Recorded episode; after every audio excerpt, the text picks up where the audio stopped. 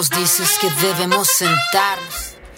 Bueno, y ahí estábamos de vuelta con la canción de Camila Moreno, un gran tema que pudimos eh, disfrutar em, en contexto cierto de, la invitada que teníamos anteriormente, Erika Añanco, que nos pudo conversar un poco de la situación que viene em, en el Gualmapu. Interesante conversación, pero ahora tenemos otra importante y muy interesante eh, conversación con dos invitados que los voy a pasar a saludar al tiro. Ellos son Manuel Méndez, autor e ilustrador de lo que les vamos a presentar, y Felipe, Felipe Stay, quien es el editor. Y son los creadores, bueno, autor e ilustrador y editor de Norte Olvido. Hola chiquillos, ¿cómo están? Bien, ¿y tú? Hola. Entonces, tenemos a Manuel, ¿cierto? Sí, hola. hola, y a mm, Felipe. Así es. Sí, Felipe, Manuel y Felipe. Ellos son los creadores o parte de un staff, por lo que pude ver en su página, eh, de una novela gráfica que está basada en los hechos de la Revolución Constituyente de 1859 en Copiapó un tema bastante en boga. Eh, no hemos llegado a esa situación a esta altura, casi, casi con el estallido social, pero, pero eh, es un tema muy interesante eh, y ellos mismos colocan ahí en su página donde un pequeño zorro y su pueblo, aburridos del centralismo y la corrupción de la capital, se levantan en armas dirigidos por el caudillo Pedro León Gallo. Bueno, antes, antes se resolvían las cosas de otra manera, ¿no? estuvimos casi. Sí. sí. estuvimos casi, casi. Pero, mm, pero sí, qué interesante. Yo eh, debo reconocer que vi su, a través de Instagram, vi su cómic y lo primero que me llamó la atención fue que usaran animales para sus personajes. Eso fue lo primero que me llamó la atención. Eh, primero, primero, ustedes, eh, ¿quiénes son? ¿Qué han hecho? Eh, antes que nada, Manuel o Felipe. Bueno, yo soy diseñador gráfico. Eh, no te olvides, empezó como mi proyecto de título. Y, bueno, ahí empezó la idea, eh, llegamos como al primer capítulo. Y fue un largo proceso como hasta llegar al, al, al, cómic ya, la novela gráfica como tal. Eh, y bueno, eso, me dedico eh, mayor a la ilustración que, mayor tiempo a la ilustración que al diseño gráfico. Y, bueno, eso. Dale, Felipe. Bueno, yo soy también soy diseñador y me dedico más al diseño que a la ilustración, al contrario del, Manuel. Un buen complemento entonces. y tengo, tengo una pequeña editorial llamada Satán Editores. Ya. Ustedes son de allá del norte, ¿cierto? Sí, ambos somos de Copiapó. ¿Y cómo es que llegaron a, la idea de, esta, de este proceso? Porque igual es, bueno, debe ser igual como acá, uno siempre tiene cosas relacionadas a, tu ciudad, ¿cierto? Pero ¿cómo llegaron específicamente a ese punto de la historia? Eh, por lo que yo recuerdo, como que la, revolución constituyente no, no, era algo que se hablaba o se hablara demasiado en Copiapó. Y pasó que un alcalde, pasó que un alcalde revivió eh, la bandera de la revolución constituyente, la empezó a usar. No sé si un, poco como en parte de campaña política o, que su, su objetivo era un sentimentalismo por la región y, la bandera, bueno, el alcalde pasó y la bandera se quedó. Mucha gente la adoptó. Piapino en Santiago que, o en otras partes, se lleva la bandera casi como la gente de Magallanes, ponte Claro. ah, perfecto. Quizás no, no, tanto como, como ellos, pero es algo que quedó en, en el inconsciente de las personas. Yo, yo, yo, tengo un parche en la mochila, ¿cachai? Y es que ahí en años 90, 2000 de la revolución constituyente, después se empezó a contar la historia en un museo y era súper interesante. Y bueno, no sé, el, Manu, que el Manu cuente cómo, cómo deci- decidió usar esta historia para contar la propia historia de él. Bueno, fue como el 2016 que, mm, que yo quería hacer como mi proyecto de título sobre algo relacionado a Atacama o Copiapó. Entonces como que estaba muy perdido con la idea y fui de hecho a una charla que dio Felipe con, con su socio de ese tiempo, que sacaron un libro que se llamaba Florida y Desierto. Y habían distintas historias de Copiapó, como mini cómics en décimas Sí. ilustradas, por así. Y, y fui, hablé con Felipe sin conocerlo y, y me dio la idea. O sea, me dio la idea de que me enfocara como en una sola en una sola idea, o sea, en una, en una sola eh, en Como un proceso histórico. Ah, dale. Sí, como en un solo tema, porque yo quería abarcar como el paisaje, eh, no sé, pues las leyendas, etcétera, como que hay muchos temas pa- para poder hablar. Y Felipe me dijo que me causara por un tema y, y justo en esa charla hablaron de la revolución constituyente y la encontré como un hecho muy épico, como para poder hacerlo cómic, por así decirlo, como que de verdad era, no sé, pues, al menos me, imag- me imaginaba así como alguien involucrado en ese tiempo en eso y, y nadie habla, por ejemplo, nunca han hecho una, no sé, una teleserie o algo así sobre, sobre esto hecho, que muy así que hacen ese tipo de cosas, tipo Pampa, Pampa Ilusión o algo así. Eh, entonces se me ocurrió, como me gusta el cómic y la ilustración, se me ocurrió ir dándole a esta idea que luego, no sé, llegó lo de los animales, con algunos referentes que yo tenía de cómics, como Black Sabbath. eh, entonces ahí como que fue naciendo la idea. ¿Y por esa razón utilizaste animales en vez de personas? ¿Específicamente por eso? Eh, sí, porque quizás ese referente como que se me hacía muy atractivo visualmente, aparte de que está hecho sí, como con sí. acuarela. Es muy atractivo. Sí, entonces Como, que, aprueba eso. Sí. Eh, entonces como que eh, al, al ser tan, no sé, que llame tanto la atención, pensé que iba a ser mucho más eh, de atractivo y algo un poco más nuevo que, no sé, po, presentar de nuevo otro cómic, por ejemplo, otras ilustraciones, no sé, po, de Bernardo Higgins o Manuel Rodríguez, que lo dibujan siempre tan épicos. Entonces como que Claro. Tampoco quería tomar, el- no sé, po, a Pedro León Gallo, que es como el, el principal de la revolución, o sea, el líder. Eh, No quería tampoco tomarlo a él como centro, sino que tomarlo como desde alguien que se ha involucrado en esto y desde, no sé, un simple obrero, por así decirlo. Mm, Sí. No, sí está súper. Bueno, el, el objetivo Eh, también del cómic del Manu era un público quizá un poco más adolescente, ¿cachai? Entonces, el hecho del- de no poner efectivamente a la figura representada tal cual de Pedro León Gallo, el Manuel pone un- efectivamente un gallo. Sí, sí, sí, estoy viendo. Estoy viendo que en la página puedes como eh, irte a los, a los capítulos. Hay dos capítulos arriba que son gratuitos. Sí.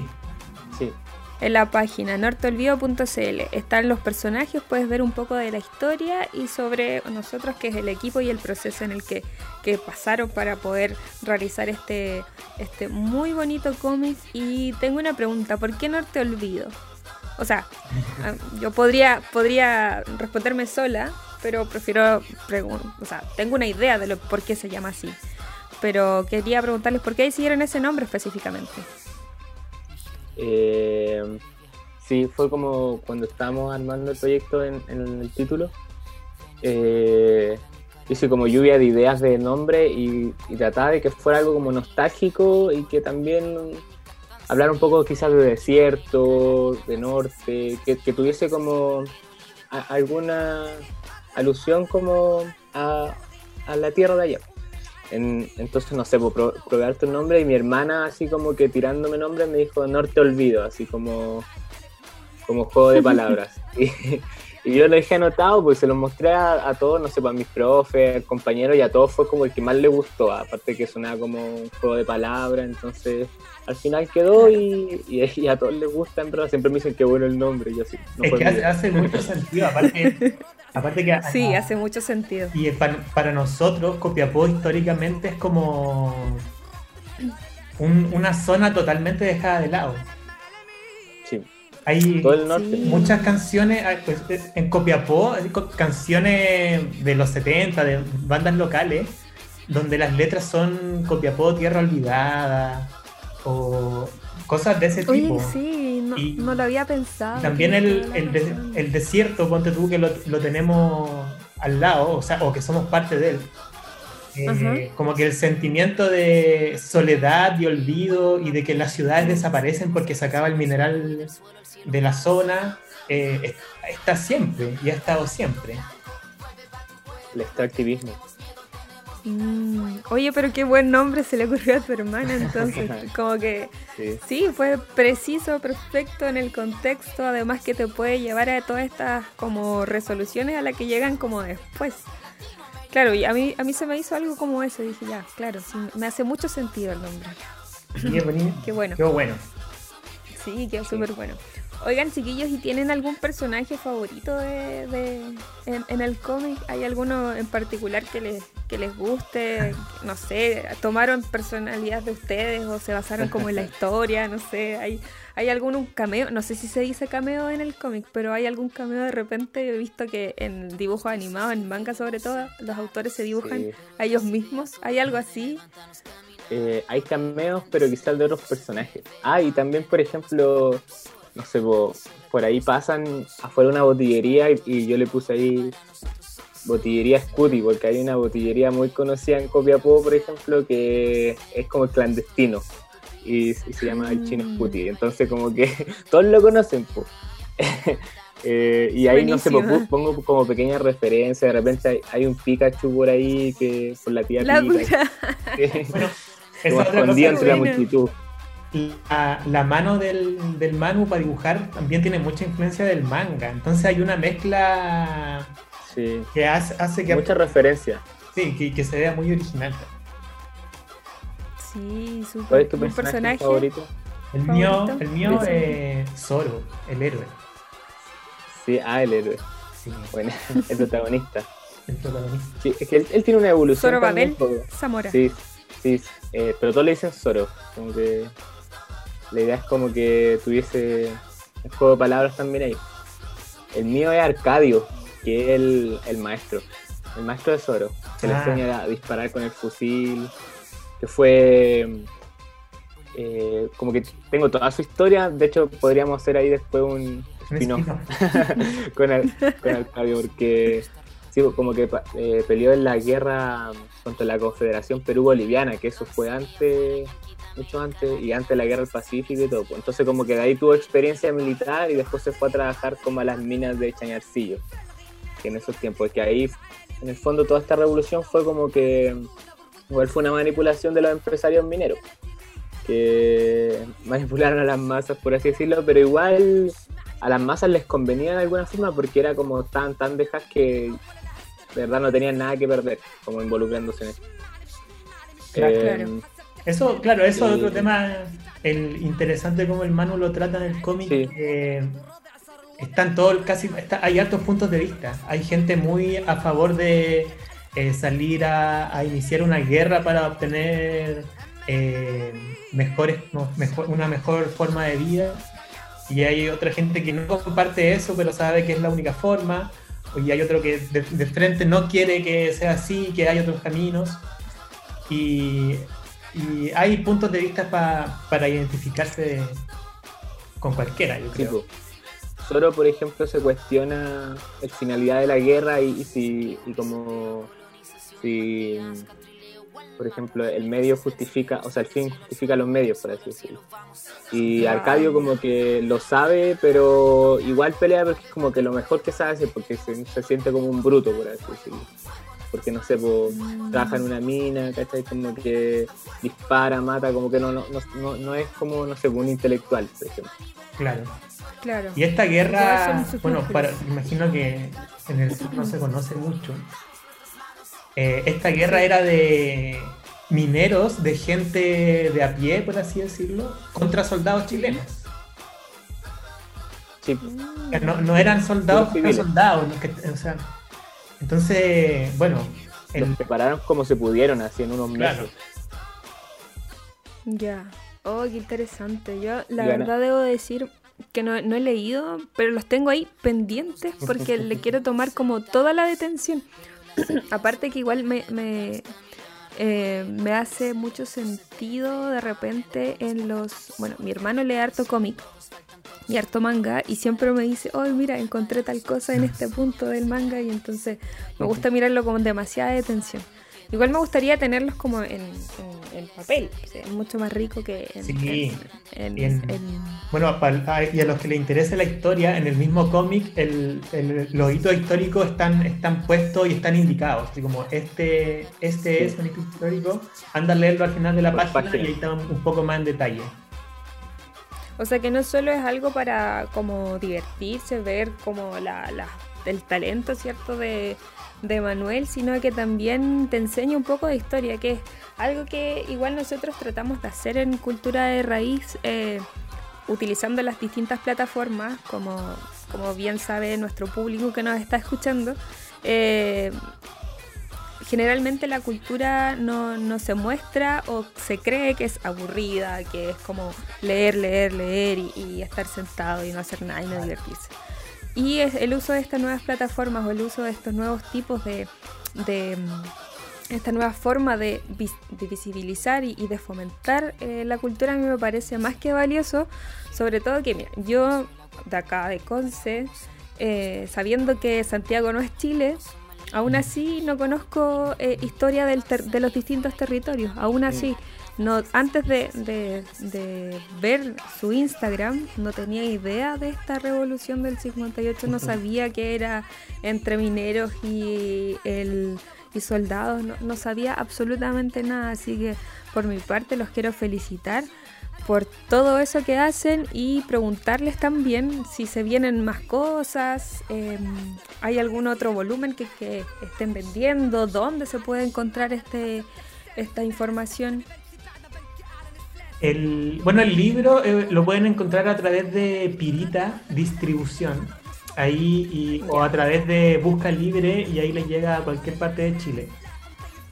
Eh, Súper. El, bueno, el Manu ahora está publicando un cómic en su Instagram toda la semana, está bueno, para que lo vayan a ver. Manu. sí, mucho más, disparatado igual. Tienen que dejar las redes sociales después. Ya. Y bueno, estamos trabajando igual en otro proyecto sobre mm, eh, leyendas de Atacama, que lo está ilustrando el Manuel. Mm que esperemos que, salga y que quede bueno. Y también eh, en Satán estamos trabajando también con leyendas del cajón del Maipo, que lo está, ese lo está ilustrando la Javiera Cuevas. Javiera Cuevas. Y ese debería ser el próximo libro, a, salir.